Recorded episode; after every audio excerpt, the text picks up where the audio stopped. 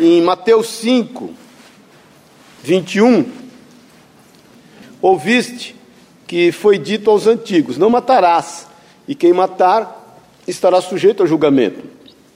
Eu, porém, vos digo que todo aquele que sem motivo se irá contra seu irmão estará sujeito a julgamento, e quem proferir um insulto a seu irmão estará sujeito a julgamento do tribunal, e quem lhe chamar tolo é, estará, perdão, e quem estará sujeito ao inferno de fogo. É, alguns, algumas traduções diz raca, né? Você tem alguma tradução aí? Raca, né? E, e, e diz que você chamá-lo de raca, você está sujeito a uma maldição, né? Algumas traduções mais antigas é raca. É, se porém, se pois, versículo 23, ao trazeres ao altar a tua oferta, ali te lembrares de que teu irmão tem alguma coisa contra ti, deixa perante o altar a tua oferta, vai primeiro reconciliar-te com teu irmão, e então voltando faze a tua oferta. Entra em acordo sem demora com teu adversário, enquanto estás com ele a caminho, para que o adversário não te entregue ao juiz, o juiz ao oficial de justiça, e sejas recolhido à prisão. Em verdade te digo que não sairás dali enquanto não pagares o último centavo. Então, nós vamos linkar isso aqui com mansidão, por quê? O homicídio, na realidade, não é que, ah, então, puxa vida, essa palavra é para mim, porque eu não tenho intenção, embora eu tenha intenção, mas eu não, eu não quero matar ninguém, ou eu não mato nenhuma pulga, eu tenho dificuldade de matar um pernilongo. Mas quando você é, tem algo contra alguém a ponto de anular essa pessoa da sua vida, você cometeu homicídio. Quem está me entendendo, diga amém. Porque é aquele, aquele ditado que você, às vezes, você, sem querer, você diz: Ah, Fulano morreu para mim. Ciclano morreu para mim, para mim. Porque a gente sabe que o contrário de amor não é ódio, né? é indiferença. Então nós temos que tomar cuidado e, e, e tem que haver em nós um espírito de mansidão, e nós vamos ver alguns exemplos aqui, que é o que o Senhor determina. Porque se nós não resolvermos as nossas situações pendentes, e é normal termos situações pendentes, por isso que Jesus fala aqui, né, é, que se possível, Paulo fala, se possível, mantém paz com todos. Jesus fala que você se irar contra teu irmão sem motivo, né, ou sem motivo aparente em outras traduções. Não quer dizer que o motivo vai nos dar a, a, o direito de nós nos, nos, nos nós matarmos o irmão na nossa vida, não é isso. A questão é que nós, tendo um motivo, nós também temos mais um motivo que é para esclarecer a situação. Amém? Provérbios, abrem Provérbios, por favor. Quem pode ler Provérbios 18, 19? Fala acerca de um irmão magoado. Um irmão ofendido é mais inacessível do que uma cidade fortificada. E as discussões são como as portas trancadas de uma cidadela. Então, em algumas traduções diz que o irmão ferido resiste mais que um ferrolho. Tá, a tua tradução está isso aí? Então, o irmão ofendido, querido, ele trava em quatro copas, né? Ele mete um cadeado no coração e é o seguinte: ele não quer conversa com ninguém. Aí o pior é que ele não só resiste a toda e qualquer tentativa de acerto, como ele contamina as pessoas que estão do lado. Então, qual é o, o, o melhor papel? O papel é, do cristão é resolver as ofensas, porque senão um morre para o outro. Aí você pode falar, ah, mas eu já falei com ele, mas ou ele não me perdoou, ou ele não aceitou, ou ele não entendeu, não importa, você fez sua parte. Quem vai fazer a parte dele é o Espírito Santo. Nós temos que crer no Espírito Santo, nós temos que agir com mansidão. Se Deus é por nós, quem será contra nós? Porque às vezes você está tendo a situação como que você é o principal agente de resolução. Não é, você é só quem vai agir. Você vai agir e Deus vai fazer a parte dele. Amém, querido? Então, o perdão, ele, é, ele é muito melhor para quem dá do que para quem pede, né? Você sabe disso. Então, se o irmão, eventualmente, ele está ferido, ele está resistente contra um ferrugem, a palavra, a palavra de Deus diz que ele vai se fechar, que ele vai ficar travado. Meu irmão, aí tem um ditado popular que diz que água mole em pedra dura, tanto bate até que fura. O teu papel é continuamente, que a partir do momento que você foi procurá-lo e resolveu e acertou, você colocou aquilo diante do Senhor, deixa Deus agir. Abre em Salmo 37, versículo 8. Então deixa a ira e abandona o furor. Não te impacientes. Por quê? Porque certamente isso aí vai acabar mal. Eu, todas as vezes, inclusive questões comerciais, que eu chutei o pau da barraca, foi ruim para mim. Foi ruim para mim. É facinho você no dia a dia, né? E às vezes você, quando é mal atendido, ou quando você entende que você foi injustiçado, ou quando você não exerceu os seus direitos e você vai mete o pé pela mão, discute, eu falo com experiência própria. Todas as vezes que eu chutei o pau da barraca, eu quebrei a cara, eu tive que fazer uma volta lá longe para poder voltar e consertar a situação. Aí cai naquela situação que o irmão ferido resiste mais que o ferrolho, e aí você não resolve, e como a gente quer resolver.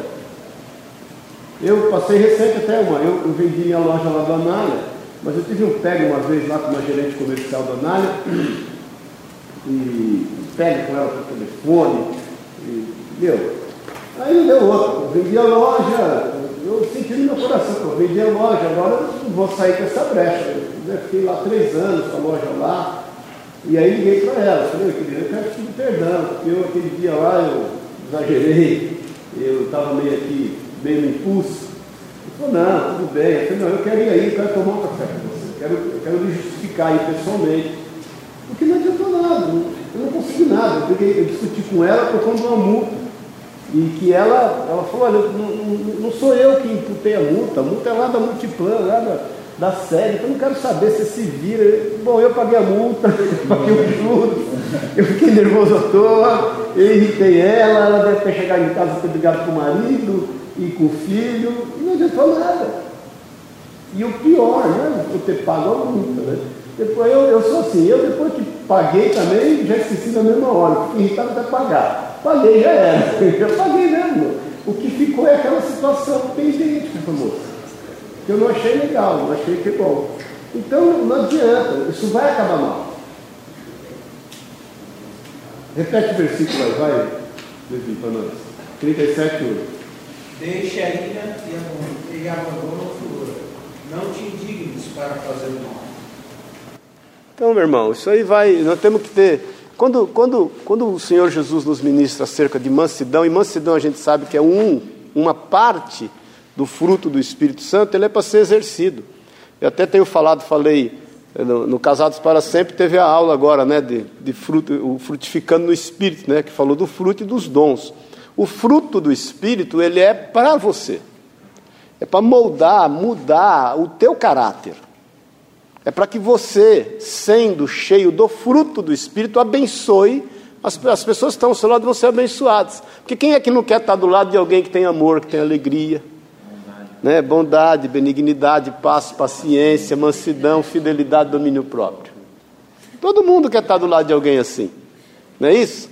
Agora, o dom do Espírito é para você realmente exercer na vida das outras pessoas. Agora, o fruto do Espírito é para você. Então, você andar em mansidão é uma tremenda bênção. Abre em Eclesiastes 7, versículo 9. O Gui vai ler, vai Gui, que ele já tentou ler umas três vezes, podaram ele. Vai ler, vai Gui, tadinho do menino te apresses em nada, porque se abriga no íntimo dos sensatos. Alguém tem alguma tradução diferente? Fala aí. Ó, a Dani ou o Pedro, vai. Controle o seu gênio, quem fica com raiva depressa é tudo. Ó, esse, essa tradução é boa. Controle o seu gênio, o seu temperamento. Porque quem fica com raiva depressa é tolo. Quem tem outra tradução aí? Fala aí. Não se ire rapidamente, pois apenas os tolos nutrem a ira. Então não se irem rapidamente, porque apenas os tolos nutrem a ira. Nós estamos entendendo? Agora vamos falar a verdade, nos dias que a gente vive e com as atribuições que a gente tem, é facinho virar. Não é só entrar na frente na fila, né? Então, é só ficar esperando a mulher para vir o carro, buzinando lá, a carinha no alto. Para o alto. Para o alto. Esperar a filhinha. Esperar a filhinha se trocar. Agora, se nós tivermos em Deus temperança, obviamente, mansidão, as coisas elas vão fluir de forma melhor, porque, porque aquele momento é muito rápido. Muito rápido. É, se você fizer uma pesquisa aí das pessoas que agiram com crime passional, crime passional é aquele que é movido por, movido por paixão, aquele cara que matou, que ele era diretor do, do, do, do- Estadão, lembra? Que matou a repórter Pimenta Neto. Pô, ficou, quando eu vi, eu dei um tiro nela. Então, assim, o, o- o que não controla o seu, isso é um exercício, hein, gente? Nós não estamos falando que você vai agora aqui falar, não, eu resolvi ser manso, e você vai ser manso. Não é isso. Isso é um exercício, isso é uma prática. Se nós não praticarmos a mansidão, se nós não voltarmos para pagar alguns preços é, em relação a alguns irmãos, esclarecer, pedir perdão, envergonhar Satanás, nós, nós não vamos ficar livres nunca.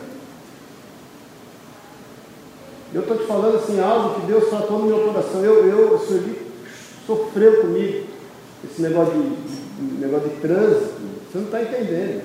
Eu era de parar o carro, eu lembro que logo depois que eu levei o tiro, quase 30 dias depois, um negócio de trânsito, um cara de moto puxou a arma para mim. Ali na, no final da Sumaré, descendo a, a Henrique Schalma, naquela curva ali, naquele farol.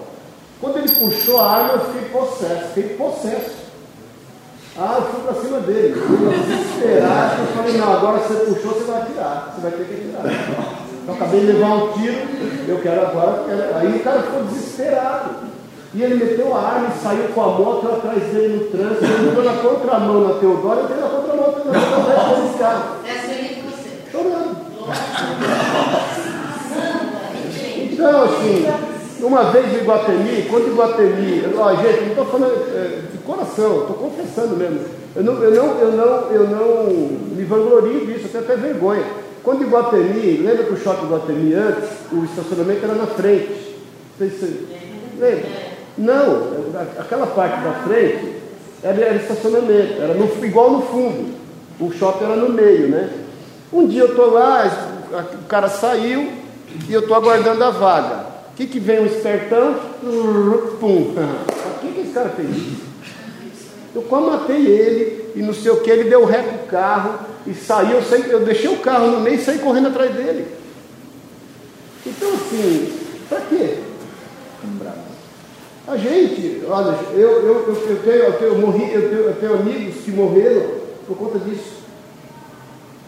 Eu tenho um amigo réu, ele morreu por conta disso. Ele foi brigar com, com, com cara de posto, como é que chama? Frentista de posto, naquele não sei o que, discutindo com o cara, que o cara deixou cair uma gota de gasolina na Brasília dele.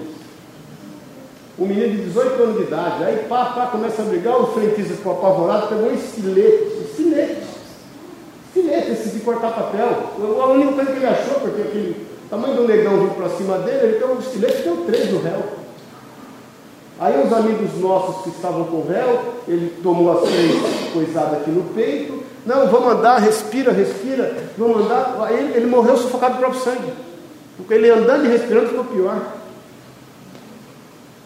E olha, eu tenho vários casos de amigos que morreram por causa disso. Morreram. Casamentos foram desfeitos.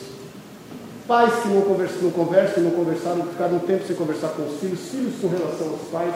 Igrejas, irmãos. Eu já vi igrejas serem assim, totalmente destruídas por causa disso. Pergunta, isso leva ter experiência nisso aí. Porque o irmão ferido resiste mais com o ferrolho. Amém? Então, o nosso exemplo é Jesus. Porque se nós não andarmos em mansidão, não esclarecendo que cristianismo que a gente está praticando e que a gente está vivendo. Porque se há diferenças em nós e entre nós, maduros do jeito que somos, conhecendo o Evangelho que conhecemos, que exemplo nós estamos dando? E vou mais, a começar do seu lar, da sua casa. Se você não tiver maturidade para dominar o seu ímpeto, porque por isso que eu digo, isso é um treinamento. Não é da noite para o dia. Ah, virei santo e manso. Não, você tem que ir treinando. E quando você sobe, e o, e o Espírito Santo é craque que for treino. Quando você resolveu treinar ser manso, o que vai aparecer de endemoniado na tua frente, perturbando, pode ter certeza Mas você vai respirar e vai controlar, porque o Senhor é contigo. Eu sou de um tempo que você discutir no trânsito não tinha problema. Hoje é uma maior loucura é uma pessoa discutir no trânsito. Porque o nego sai hoje, todo mundo está armado aí, dando tiro tudo à toa. Não aconteceu outro dia aí que a gente viu dois motoristas de caminhãozinho, esse caminhão de pequeno porte com entrega, discutiram com o cara, não sei se o cara pegou a arma e matou o outro. Aí o repórter foi, o que lá, perdi a cabeça na hora, os caras estavam me perturbando, buzinando, e matou o cara. Não bate. Então, irmãos, nós praticamos esse tipo de homicídio quando nós somos indiferentes em relação à vida das pessoas. Não, o problema é dele, o problema é delas, não tem nada a ver com isso. Tem sim. Tem sim, nós somos chamados para fazer acertos, para ter conversa.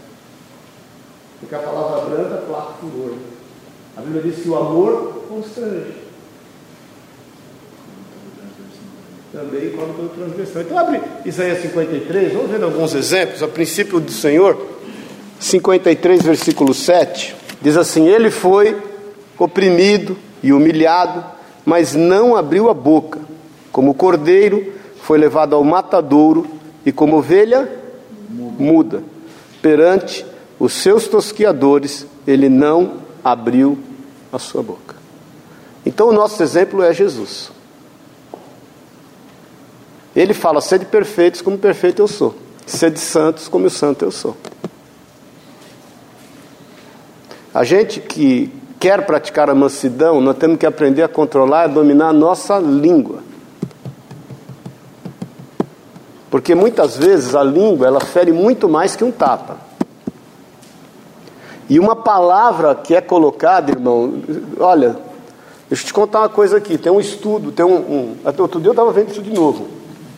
Eles estão querendo desenvolver uma máquina que capta som, inclusive de Jesus, porque é mais do que sabido que o som ele não se perde. Tudo que você falou, ele fica aí ressonando, ressonando, batendo para cá, para lá, ecoando. Não se perde. E às vezes você fala coisas que você quer pegar e pôr de volta na boca, você não consegue. Então a gente tem que aprender a dominar a nossa, a nossa língua se nós queremos, se nós queremos realmente andar em mansidão. A Bíblia diz em Tiago que a língua é como a nau de um navio. Ela é tão pequena e conduz o corpo para onde quer. Você pega a nau, o leme do navio, ele é pequenininho, né? Aí ele vira para cá, aquele naviozão, tamanho de um, de um navio. ele conduz para onde quer. E a língua também. Então Jesus, como ovelha muda, ele, ele, não, ele, ele, não, ele não se levantou contra os seus ofensores. Ele qualquer, eu não sei se vocês já viram, Iejão, vocês já viram? Quem já viu aqui na roça matar porco? Eu já. Pense no escândalo. Eu uma vez fui, eu, a gente fez porco no rolete, lá em Pouso Alegre, e um irmão doou o leitão para nós, o Marco Túlio. E aí fui lá na, na, no, na, no rancho dele pegar o porco. E o coitado do Marco Túlio ainda errou a posição do coração do porco. Ele deu no lado contrário. Eu, eu só falei, ô Marco Túlio, vai, Deus te abençoe. Não, vem aqui, não, vou andar na fazenda aí. Depois eu, eu não vou ficar aqui, ué. Não vou ficar aqui. E uma ovelha, eu passei por essa experiência uma vez lá em Guanambi, já contei para vocês que eu, eu, eu ah, é, que ela né? olhou para você. Ela olhou para mim, eu olhei para ela, ela mudinha. eu desisti dela. A, a, quem diga, eu nunca vi sacrificar uma ovelha, que a ovelha ela, ela não fala nada, não berra, ela só chora. Meu Deus. Quando você vai sacrificá-lo, ele, ele, não expressa nada, ele só Nossa. chora. Então vai em Mateus 11. Gravou tudo. Versículo 29. 11. 11, 29, Mateus.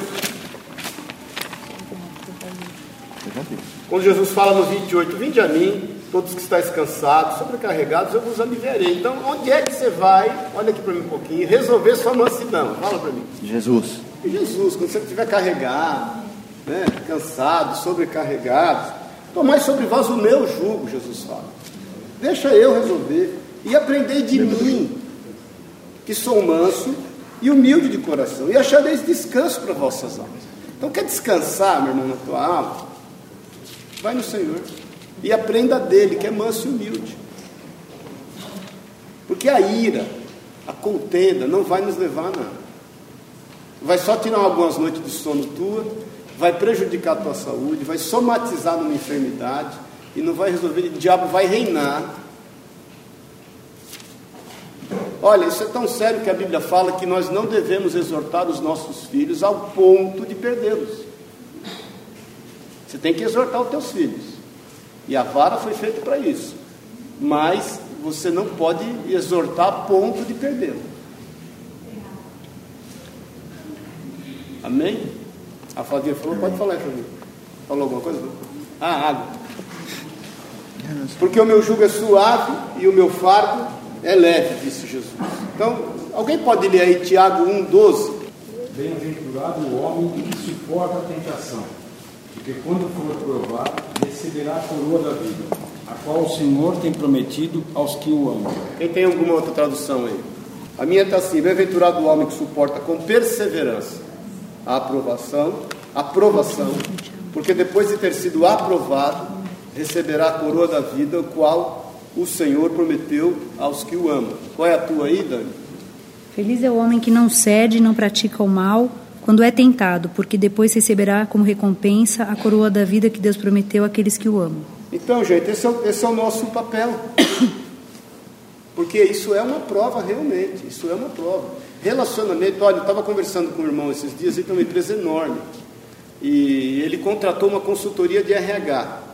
Hoje as empresas, hoje não, já de um tempo para cá, as empresas estão muito em cima do conceito do Paulo Leman e do Sucupira, que são três, e tem mais um, que são três cases de sucesso mundial. É os caras que compraram a PepsiCo, são os brasileiros, né, que compraram a Heinz agora, recentemente. Os caras, meu, hoje... Donos da Ambev. Isso, qual é o conceito? Isso é bom que o Tata que está fazendo. né? Qual é o conceito deles? É meritocracia. Então ele tem um livro Sucupira que ele fala assim: é o seguinte, você vai, você quer trabalhar comigo? Eu vou encher você de dinheiro. Ele usa até um termo chulo. Eu vou encher o teu de dinheiro, mas você também não vai ter mais vida. E ele é o seguinte: agora, esse amigo meu contratou uma consultoria, a empresa dele tem 350 funcionários, para ver esse problema de gestão, porque a empresa nos últimos cinco anos saiu de 60 para 350 funcionários, realmente você perde um pouco. Né? Aí vem um cara que é gestão de RH e falou o seguinte, meu irmão, você tem que conversar funcionário por funcionário. Porque essa questão da meritocracia, no, no, no segmento que você está e na posição que é a tua empresa, ainda que ela tenha um bom faturamento, ela não vai funcionar. Por quê? Porque tem que ter relacionamento. Eu fui outro dia dar uma palestra na Carol, que eles me pediram para falar acerca de relacionamento. Eu falei, gente, se nós não humanizarmos os nossos negócios, nós não vamos ter mais negócio. Porque tem que haver humanização. Eu, dentro da rede franqueada, sou um dos franqueados que menos tem turnover, eu, eu, eu, que é rotatividade de, de funcionário. É difícil perder funcionário. Eu tive funcionário que já teve proposta para ganhar mais do que ganha comigo, e eu falei, vai, Deus te abençoe, se é melhor para você, vai, não, eu prefiro ficar. Não fique sofre junto comigo, porque na hora que eu for honrado, você também vai ser honrado. E essa pessoa foi honrada, hoje era gerente da loja. Ganha até o dobro do que ela ganhava naquela época que ela quis sair. E mais do que ela ganharia no outro emprego. Então, se a gente não humanizar as relações, é, embora seja um case de sucesso lá, o Paulo Lemos, o Sucupira e o outro, mas e como será a casa desses caras? Como será a família desses caras? Amém, gente? Então, você pega o Weber, tem experiência em ministério grande, cresce e o, e o negócio vai igual um rolo compressor. Aí o ministério de repente cresce, mas como ficam as pessoas? E como são essas pessoas quando desligam dessa igreja? Então, o que nós estamos plantando? Como é que, eu, eu creio que Deus está nos preparando para uma grande colheita enquanto cristãos, mas como que nós vamos receber aqueles que vierem?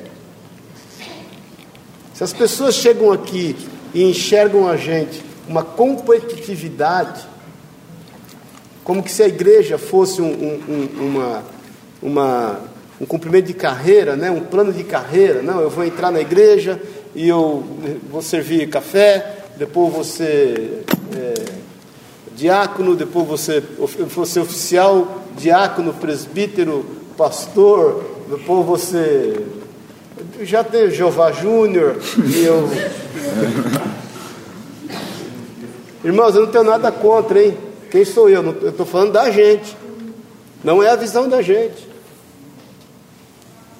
Eu, particularmente, isso aí me escandaliza, porque se nós entre nós não houver amor, mansidão, né? não, não tiver entre nós a manifestação do fruto, porque o nosso exemplo é Jesus. Então, Jesus, você viu lá, é, Jesus ele, quando Tiago e João vão falar, a mãe de Tiago e João vai falar, deixa meu filho centrar uma direita, outra, outra esquerda, os discípulos já ficam revoltados, querem pegar os caras de pau. Jesus fala, ó, isso não compete a mim. Primeiro Jesus fala, você não vai poder pagar o cálice. Beber o cálice que eu vou beber. Não, eu posso. Então tá bom, então você vai beber o cálice, mas mesmo assim não compete a mim. Sou eu que decido isso, é seu pai. E Tiago morreu ao fio da espada, logo em seguida. Foram presos juntos, ele e Pedro. Mataram Tiago e Pedro depois foi solto. Qual o mistério disso? Então é muito importante, gente. É quando é que nem você receber alguém na sua casa. A conduta dos teus filhos, de você com os teus filhos, você com teus pais, você com a tua esposa, você com o teu esposo. Amém? Amém mesmo? Amém. Nós estamos entendendo isso? Porque mansidão é uma característica do cristão, gente. Por isso que a Bíblia diz: irai-vos e não pequeis, e não deixai o sol dormir sobre a sua vida. Não quer dizer que você vai blindar agora, que você vai, não, glória a Deus, aleluia, dá tapa na orelha, leva tapa na orelha, dá... não é isso, irmão. a gente tem, a gente, né? Senão não tem graça também. Gente, eu acho, eu, eu, eu, essa, essa questão de relação dentro de igreja, ou no trabalho, eu, eu particularmente, eu, assim, eu sou filho de baiano, meio misturado com italiano, meio misturado com português. E é o seguinte, eu, eu tenho aquela hora que eu dou aquele de repente, mas também passou, passou. E se precisar conversar, vamos conversar. Para mim zerou. Eu acho que a gente pode desabafar. Tem horas que você vai irritar, que você vai né, irritar, não é que você vai irritar os outros também, mas você vai ficar irritado, você vai até falar, mas não custa nada você voltar atrás e falar, vamos conversar, agora chegou a hora de conversar. Eu quantas vezes eu falo, ó, melhor a gente não conversar agora, deixa para depois, conversar agora vai dar B.O. Vamos deixar para depois esse negócio. Porque é melhor. Amém? Abre Números 12, vamos ver um outro exemplo de Moisés. O versículo 3 fala: Era o varão Moisés, muito manso, mais do que todos os homens que havia sobre a terra. Quando Números 12 fala acerca de Moisés, ele está tratando uma rebelião. Números 12 fala da rebelião dos seus irmãos, de Miriam e Arão. Por quê? Porque ele dormiu com uma etíope, com uma cuxita. E eles ficaram indignados. E eles né, foram, foram contaminar toda a congregação acerca disso.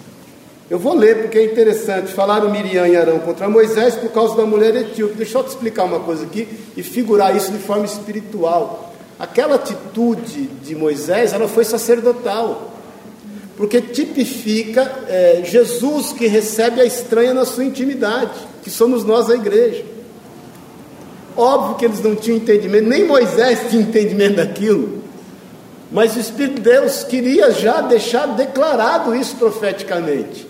Então aquela etíope, aquela estranha, aquela gentia, ela tipifica a igreja, como Moisés, como sumo sacerdote, tipifica Cristo. Então, eles não entendiam aquilo e julgaram.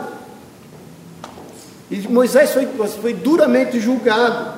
E disseram, porventura tem falado o Senhor somente por Moisés, não tem falado também por nós, o Senhor não ouviu. Então eles falaram, pô, quem que é esse cara, meu? Está se achando. Isso aqui, deixa eu te falar uma coisa, linka muito com o que nós falamos na semana passada de submissão, viu? Porque Miriam e Arão falam, Moisés é quem? Quem ele pensa que é? Agora, porque ele é o que é, dá ele o direito de fazer o que faz? Amém, irmãos?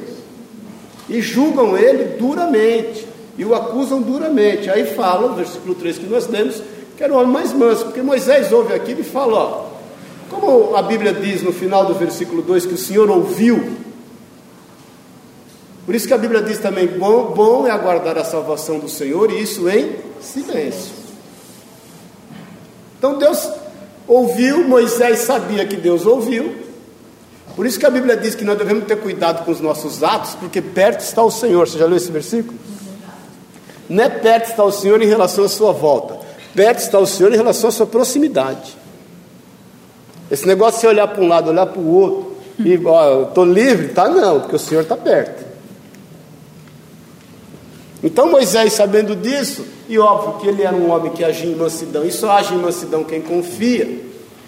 Logo o Senhor disse a Moisés e Arão e Miriam: Vós três saem da tenda da congregação e saíram os três. Você imagine quando Deus fala e chama os três, fala o seguinte: sai para fora, nós vamos ter uma conversa. Você imagina o coração de Arão e Miriam.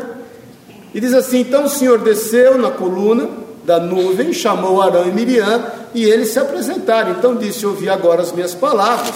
Se entre vós há profeta, eu, Senhor, em visão, a ele me faço conhecer, ou falo com ele em sonhos. Não é assim com meu servo Moisés, que é fiel em toda a minha casa. Boca a boca falo com ele claramente, e não por enigmas, pois ele vê a forma do Senhor. Como, pois, não temestes falar contra meu servo Moisés? E a ira do Senhor contra ele se acendeu e retirou-se. A nuvem afastou-se de sobre a tenda, e eis que Miriam achou-se leprosa, branca como a neve. E olhou Arão para Miriam, e eis que estava leprosa. Então disse Arão a Moisés: Ai, Senhor meu, não ponhas, te rogo, sobre nós este pecado, pois loucamente procedemos e pecamos. Ora, não seja ela como um aborto, que saindo vem de sua mãe, tenha metade da sua carne já consumida. Aí no versículo 13, olha a demonstração da mansidão de Moisés, né? Moisés clamou ao Senhor, dizendo: Deus, rogo-te que acudes. Porque Moisés já pensou, ah, vamos, vamos aqui contextualizar a gente com esse poder, irmão. Você olharia para outro irmão e falava: é o seguinte, irmão, foi ela e vai você também. Que aqui nós precisamos dar exemplo. Esse povo precisa aprender a me respeitar. Nós vamos matar um aqui que é para servir de exemplo. Vai ela e você vai para o mesmo caminho. E aproveita que eu estou calmo. Moisés ora e falou, Senhor, misericórdia dela. Misericórdia. Isso é ter mansidão, gente. Porque a mansidão ela não é só acompanhada de submissão, mas ela é acompanhada de compaixão. É paz. Domínio é o fruto próprio. do Espírito, domínio próprio. Benignidade. Exatamente. Elas, elas são linkadas. Quando esfria, gente, ó, não sei se você viu, eu estava zapeando sexta-feira, lá cheguei mais cedo em casa, estava esperando a filha chegar, estava zapeando lá naquele, o, o, como é aquele, Marcelo Rezende, uma figura, corta para oito, corta para nove. Aí ele passou um caso, o cara em Minas, ele ficou irritado, ele tem lá uma terra divisa com os parentes dele. E o pé de laranja dele cresceu e parte do pé de laranja foi para a cerca de carro. E os parentes dele estavam chupando a laranja dele. Olha a loucura. O cara foi e cortou um pedaço do pé de laranja, que era que, que dava naquele ramo que vinha para cá. Deixou só um ramo que vinha para cá. Não contente, os caras que eram me farpado, pulava lá e pegava a laranja do cara. O que, que o cara fez? O cara normalzinho aí, como um de nós. Um dia ele pegou, pôs uma motosserra no carro. Foi no lugar onde estava o cara, ligou a motosserra, entrou para dentro da balada com motosserra. Nossa. O cara saiu correndo, ele saiu correndo atrás, matou o cara. Aparece na TV, ele matou o cara com a motosserra. Agora, sexta-feira por causa de laranja. Ele falou: ah, eu, eu perdi a passaí, prenderam ele. Ele entrou e, oh, esse, esse trem aqui está muito apertado para mim, assim. Aí o repórter, por que, que você fez isso? Eu, falei, eu perdi a paciência. Meu Deus. Esse é o tempo que nós estamos vivendo, profetizado pelo Senhor.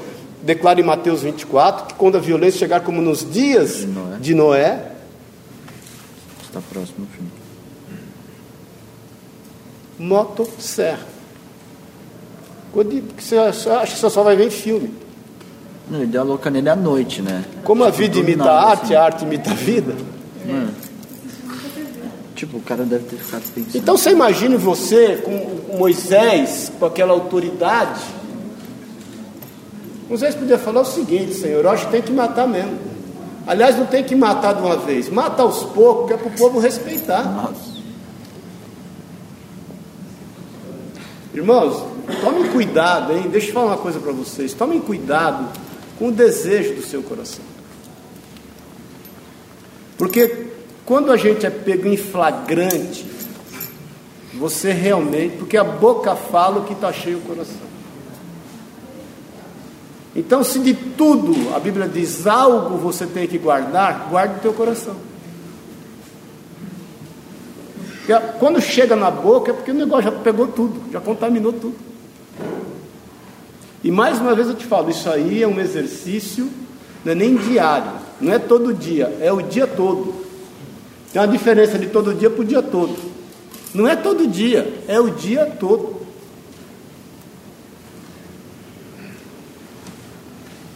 Estão me entendendo? Então vamos lá, só terminando aqui. Versículo 14: Respondeu o Senhor a Moisés: Se seu pai lhe cuspira no rosto, não seria envergonhado por sete dias? Seja detida sete dias fora do arraial e depois recolhida. Assim Miriam foi detida fora do arraial por sete dias, e o povo não partiu enquanto Miriam não foi recolhida. Então todo o povo que ficar parado ali, aguardando a lição na vida de Miriam. Porém, depois o povo partiu e acamparam-se no deserto de Parã. Abre, segundo Samuel 16, vamos ver um exemplo, igual desse exemplo aqui de Davi. É, no versículo 11, eu vou te pôr no contexto. Davi, você sabe que Davi ele, ele, tem uma, ele sofre de uma rebelião por parte de Absalão, seu filho. Quem se lembra aí, diga amém. Lembra disso? Então Absalão, Absalão ele mata é, Aminon que deflorou Tamar, que era sua meia-irmã. E aí ele foge por dois anos. Quando ele volta, Absalão era meio radical. Ele quer falar com o rei, não consegue. Ele usa Joabe como interlocutor, não consegue. E Joabe não atendia ele. Ele um dia vai lá e mete fogo no milharal de Joabe. Ele vai falar com Joabe uma, duas, três, e Joabe não atende ele, põe fogo no milharal. Aí Joabe vem falar com ele, pô, misericórdia, você está louco? Não, eu quero falar com você, você não me atende. Agora você vai me dar atenção, eu quero estar com o rei. Aí Joabe vai e introduz ele no palácio. Ele começa a estar com o rei, o rei o recebe de novo, porque Davi, ele falhou como pai, mas ele era um pai amoroso.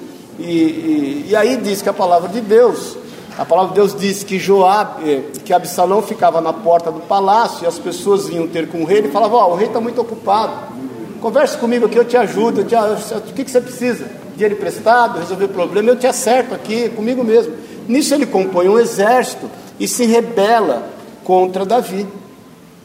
E, e Davi sai expulso. A rebeldia de Absalão foi tão grande que ele, ele arma uma tenda em praça pública e dorme com todas as mulheres do rei, todas.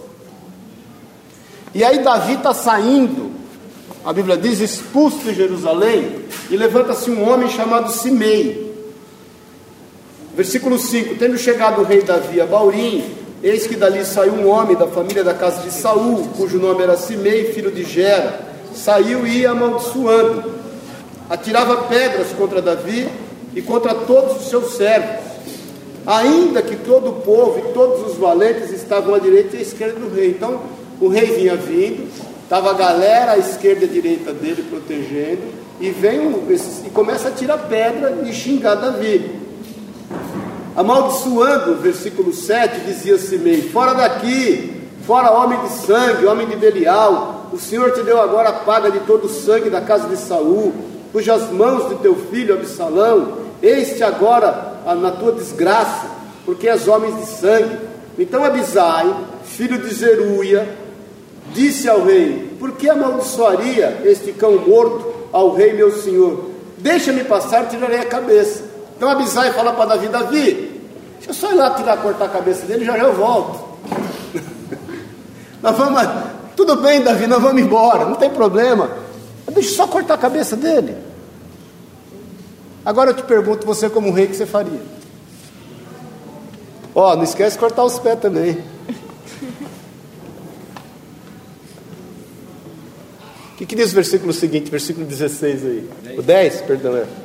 Respondeu, porém, o rei, tenho eu convosco, filhos de Zeruia.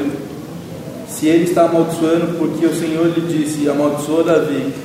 Quem diria, por que assim, por que assim fazes? Então, se na minha tradução ainda diz assim: se o Senhor o permitiu, tem alguma tradução que diz isso? Respondeu o rei: Que tenho eu convosco, filho de Zeruia? A hora deixai, deixai eu amaldiçoar, pois se o Senhor lhe disse amaldiçoa Davi, quem diria porque assim me fizeste? Disse mais Davi a Abisai e a todos os seus servos: Eis que meu próprio filho procura tirar minha vida, quanto mais ainda este benjamita. Deixai-o que amaldiçoe, pois o Senhor lhe ordenou. Amém? Versículo 12: Talvez o Senhor olhará para a minha aflição e me pagará com bem a sua maldição deste dia. Então, se você ler mais para frente, agora no meu caso, quando Absalão morre e Davi volta, quem é que está na porta lá esperando Davi? Simei, falando: Davi, me perdoa, Davi. perdoa, Davi. E você vai ler mais para frente ainda que Davi depois, ele está fazendo uma peneira no reino, ele acaba mandando pegar esse cara e dar cabo dele. Aí você vai falar, pô, mas ele agiu com vingança depois? Não. Davi, irmãos, ele era espiritual. Se você pegar, quando vieram, lembra que vieram, um, vieram falar para Davi que Saul estava morto? Lembra-se disso? E aquele moço que veio falar para Davi foi o moço que colocou a espada para que Saul, né? Porque ali foi um misto de suicídio, né? Porque ele falou, Saul falou, me poupa agora, e aí me, levanta a tua espada e, e Saul se joga para cima dela. Aquele menino pega a coroa do rei e vai estar com Davi, entendendo que, pô, vou fazer uma média com o rei. Aquele moço era o quê? Quem se lembra? Era uma, era uma uma malequita. O agagita, o amalequita, ele é descendente de Esaú, é um edonita que tipifica carne. Toda vez que você lê essa palavra agagita, malequita, edonita, ele tipifica carne, porque Esaú, ele não suplantou a sua carne e entregou a sua primogenitura por conta de um prato de lentilha, porque ele teve fome. Ele não, não foi capaz de fazer um jejum. Davi pega, quando recebe a notícia, ele fica triste, o que ele faz? Mata esse cara. Ninguém entende nada, pô, mata o cara. Porque ele não queria carne no seu reino. Ele não queria contaminação carnal no seu reino. Não queria. Quando Davi depois, depois você continua aí lendo, você vai ver que ele se levanta e ele age em relação à vida de Simei, é porque ele quer extirpar do reino, acabou. Mas ele agiu com mansidão no seu coração. Isso pertencia àquele tempo, naquela época, para aquele contexto, amém, irmãos? Tem nada a ver com a gente. Nós estamos em Cristo Jesus andando novidade de vida. Amém, querido? O Espírito de Deus se manifestava na época por porções. Deus tomou Davi, hoje o Espírito de Deus é derramado. Está em todos nós. Amém? Mais um exemplozinho aí, nós estamos terminando. Atos 7. Esse é fácil aí, você vai lembrar. Atos 7, o que aconteceu em Atos 7? Quer um exemplo de Atos 7? Fala aí. Estevão. Estevão. Então, o que aconteceu com Estevão? Antes de você ler aí. Nós vamos ler o último versículo que é o 60. Antes de você ler, o que, que aconteceu? Quem se lembra da história de Estevão? Apedrejado. Hã? Apedrejado. Mas por quê? Tava pregando, a galera não O curtiu. cara pregando o evangelho, ele entrega uma palavra dura. A Bíblia diz que os judeus, então, eles rilham os dentes. Eu fico pensando que a pedrada era, era, não era tão difícil contra a raiva, né? A raiva acho que era pior, porque eles rilhavam os dentes, eles tinham raiva. E que a Bíblia diz o quê? Que Estevão então saiu correndo? Não. Ele dobrou o seu joelho. E a palavra de Deus diz que ele dobrando o joelho, o Espírito Santo nos mostra, através de Lucas, que ele viu o Senhor. E ele viu o Senhor em pé, então ele tem uma oportunidade de fazer uma oração. E ele ora. O que, que ele ora no versículo 60? Lê aí, quem pode ler algo? Senhor, não lhe imputes esse pecado. Com essas palavras adormeceu, Saulo consentia na sua morte. Então ali, olha, a gente sabe que as vestes dele foram colocadas aos pés de Saulo. Saulo consentia com a sua morte. Saulo participou daquilo tudo, depois veio se converter. Então Saul, é, Estevão agiu com total mansidão, gente. Por quê? Porque Deus está no controle. Amém? Amém? Que tipo de resultado nós estamos querendo ter? Porque se nós temos uma atitude espiritual, nós entendemos que os, os resultados, eles vêm do Senhor. Então, humanamente falando, pô, o cara morreu. O cara foi manso, mas morreu, mas aquilo contribuiu para a igreja. Os irmãos dispersaram, muitos foram para Antioquia. Antioquia passou depois de 10 anos a ser a, a, a base missionária mais importante que Jerusalém.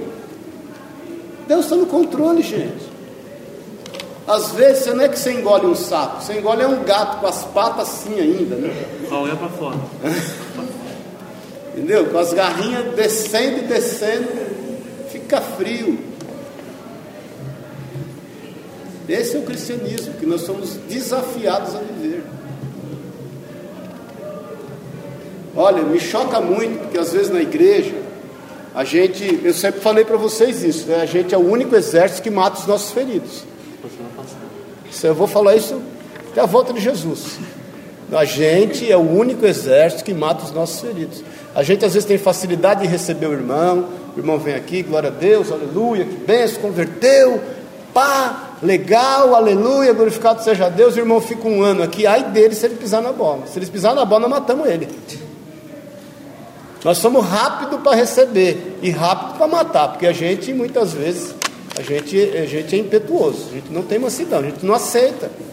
Como é que o irmão está comigo há um ano, ou dois anos, ou dez anos, ou seis meses, e está andando junto? Como é que ele vai fazer um negócio desse? Gente, ele é carne, como você. Você está pecando igual ele. Amém? Tem que haver mansidão, gente. Então Estevão estava ali, ele, o que, que Estevão queria? Pregar o Evangelho, gente. Ele não queria que ninguém o reconhecesse ou o alçasse a qualquer tipo de. Não, ele só queria que. Os caras, querendo ou não, a Bíblia diz, você lê antes, que eles fechavam os ouvidos para não ouvir Estevão. A Bíblia diz que eles fechando os ouvidos e rinhando os dentes, pegaram as pedras e meteram bala nele. Agora surtiu efeito aquilo? Surtiu. Nós estamos aqui hoje porque surtiu efeito. Nós só estamos aqui hoje porque surtiu o efeito do apedrejamento lá de Estevão. Amém, irmãos? Estamos terminando. Leia aí 2 Coríntios 4, do 1 Coríntios 4, 12. Nos afadigamos, trabalhando com nossas próprias mãos. Somos injuriados e bem dizemos, somos perseguidos e sofremos. Eu vou ler o, o, o, o 11, só para você ficar mais no contexto aqui. Até presente hora sofremos fome, sede, nudez, somos esbofeteados e não temos morada certa. Isso aqui nós estamos falando de um apóstolo, tá, irmãos? Quem quer ser apóstolo aqui? Amém? Nós estamos falando de um apóstolo. Essa é a vida do apóstolo. Até aqui, a presente, até a presente hora, sofremos fome, sede, nudez, fomos esbofeteados e não temos morada certa. Não sei se você sabe se que Paulo morreu em Roma, a história diz que foi decapitado, né? A Bíblia não diz, mas a história conta que ele, José fala que ele foi decapitado. Mas ele fala lá no último capítulo, Atos 28, que ele, ele estava na casa preso, que ele pagava aluguel dela. Ele estava numa prisão domiciliar, ele mesmo pagava aluguel. Tem irmão aqui que está em lutas com Deus que ele não tem casa própria.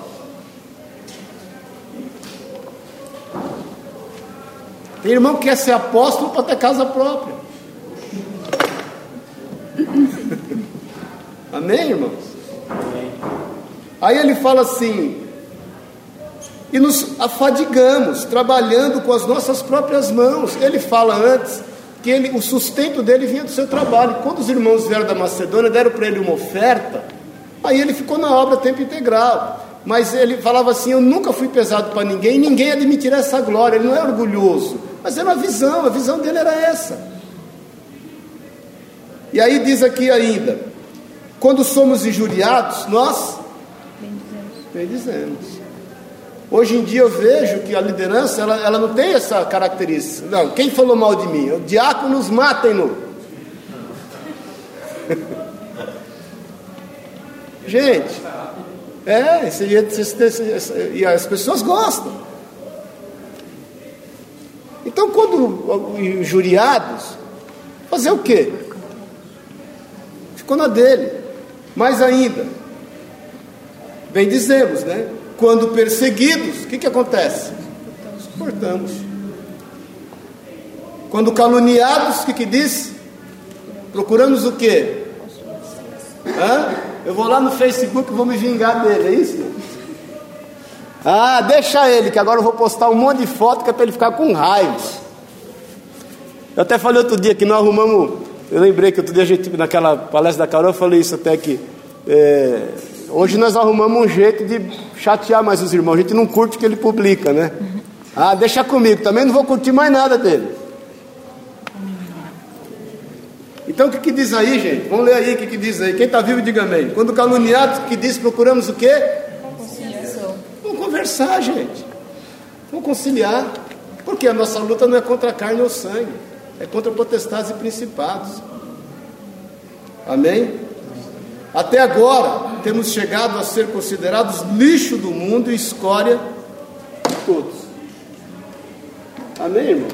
Amém. Então, mansidão é pertinente a todos nós. Mais uma vez eu te falo, que não quer dizer que você não vai ficar irritado muitas vezes, não vai perder a paciência, não vai irar, não vai. Não é isso. Ninguém, ninguém aqui foi chamado para ser robô. Mas você tem que ter domínio acerca das suas atribuições. Amém?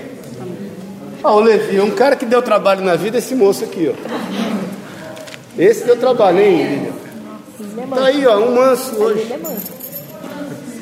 Tranqueira, drogado, né? Quase assassino. Olha o Binho se jogou para debaixo da cadeira, olha lá. Olha o outro. Ah, legal. Os caras começam a se esconder já, né?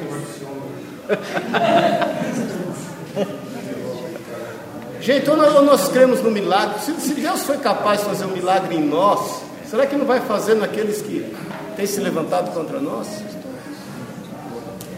Amém? Outro dia eu estava conversando com o Levi, ele contando, dando um pouco do currículo dele. Falei, quem olha para ele é um santo. Né, Lívia? 1 Tessalonicenses 2,7. Como emissários do Messias, podemos, poderíamos nos ter imposto. Em vez disso, fomos gentis quando estávamos aí, como a mãe que alimenta e cuida dos seus filhos. Amém? Alguém tem outra tradução aí? Vou ler a minha aqui. Embora pudéssemos, como enviados de Cristo, exigir de vós a nossa manutenção, todavia nos tornamos dóceis entre vós, qual ama que acaricia os próprios filhos. Alguém tem outra tradução aí? Meu carinhosos. Antes fomos brando entre vós, como ama, como ama quem cria seus filhos. Como a ama é aquela que dá leite, né? Ama de leite. É, né? como a ama. Então, gente, Paulo, ele, ele, ele tem todos os motivos para se irritar, ele não se irrita, ele age com brandura. Ele podia exigir até o seu sustento, ele não exige. Amém? Quem aqui tem desejo e, e- e entende que tem um chamado de liderança na igreja aí, diga amém. Amém? Então pague o preço, querido. Não espere um muito obrigado. Não fica pensando que você vai sair do, do púlpito um dia, vai ser tremendamente usado por Deus, vai ter fila de irmão aqui querendo te pagar pastel, porque você foi uma benção. É um incondicional. né? Não vai ter, viu? Desculpe te avisar, não vai ter. Principalmente quando a gente vive no mesmo contexto de igreja. Quando você vai pregar numa igreja ou noutra, é uma benção. Aí os irmãos pagam pizza, te dão uma oferta, falam bem de você. Quando você vai vivendo, vivendo, vivendo junto, convivendo, tem dias que você vai descer do púlpito, o cara vai falar, ô, misericórdia, meu, qual é que é? Está jogando indireto? Porque, irmão, a gente tem que agir com brandura. Então, para finalizar, 2 Timóteo 4,16, vai. Na minha primeira defesa, ninguém apareceu para me apoiar. Todos me abandonaram. Isso não esteja cobrado. Mas o Senhor permaneceu ao meu lado e me deu forças para que por mim a mensagem fosse plenamente proclamada e todos os gentios a ouvissem. E eu fui libertado da boca do leão. Então, Paulo, ele está preso em Roma, ele está sabendo que a morte já está no calcanhar dele, e falando, todos me abandonaram. Ele, embora se sentindo abandonado, ele não cobrou nada de ninguém, não quis, não ficou com raiva de ninguém. Ele sabe que o Senhor o supriu. Então, quando a gente age com mansidão, a gente tem que ter o conceito de não esperar nada de ninguém, querido. Por quê? Porque nós fazemos é por amor ao Senhor. Amém? É isso que nós fazemos, buscando o desejo e a vontade de Deus. Ponto. Acabou. Amém, meu irmão? Amém. Porque quando você quer justiça própria, quando você quer impor o retorno daquilo que você tem semeado, tem alguma coisa errada. Não adianta você plantar um pé de, de, de, de milho lá, primeiro você achar que vai colher laranja, segundo você pegar um negócio de, de, de ar, ficar lá soprando na terra, para quem sabe aquele negócio vai mais rápido. Você já fez a. Você lembra da, da, da experiência do feijão no algodão, não lembra? Aquilo foi para você perceber, não foi só para você estudar a fotossíntese, não. É Deus tratando com a tua vida para você entender que há tempo para todas as coisas. Alguém aqui conseguiu apressar o feijão? Hã? Você pôs mais água, você fez e apodreceu o trem. Você teve que pôr a quantia certa de água, não é isso? E, e deixar lá a coisa acontecer. Então deixa a coisa acontecer. Creia em Deus. Amém? Ele está no controle, haja com mansidão em todas as situações da tua vida. Se é aquilo que você muitas vezes tem percebido e que você não tem agido com mansidão, busque em Deus isso, isso é um treino. Amém? Amém.